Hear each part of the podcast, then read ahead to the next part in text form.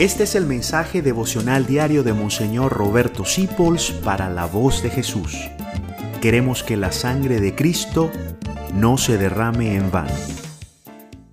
Paz y bien en nuestro Señor Jesucristo. Estamos eh, preparándonos en el Adviento para la Navidad con los signos del nacimiento y hoy le toca al pesebre.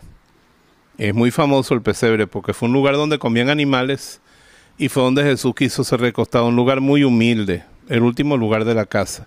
Allí quiso llegar Dios. Y me hace pensar siempre en mi corazón. Si a mí me hubiera tocado preparar el pesebre, siendo tan humilde y todo, yo seguro que la Virgen le buscó la pajita más suavecita, la sabanita más linda, la más limpia, para que el niño Jesús, aunque estuviese con tanta humildad, se sintiera cómodo. Y Adviento es eso, preparar el corazón.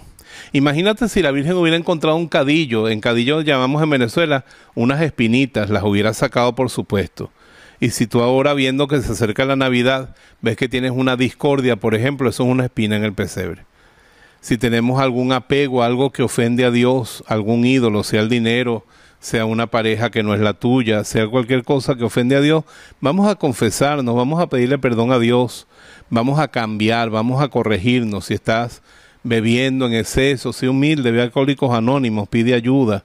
Si has tocado la droga, si has hecho cualquier cosita de esa, si tienes un negocio que no es honesto, decídete este año a cambiarlo, porque eso son las espinitas. No podemos recibir al niño Jesús en un pesebre con espinas. Tiene que ser con una pajita suave, dulce, que es la misericordia, el perdón, el amor, la servicialidad, la humildad. Eso hace que el niño Jesús se sienta suave y calentito en el pesebre cuando llegue. Vamos a prepararle un pesebre en nuestro corazón.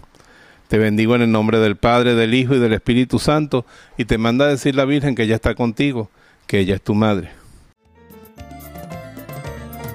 Gracias por dejarnos acompañarte. Descubre más acerca de la voz de Jesús visitando www.lavozdejesús.org.be Dios te bendiga rica y abundantemente.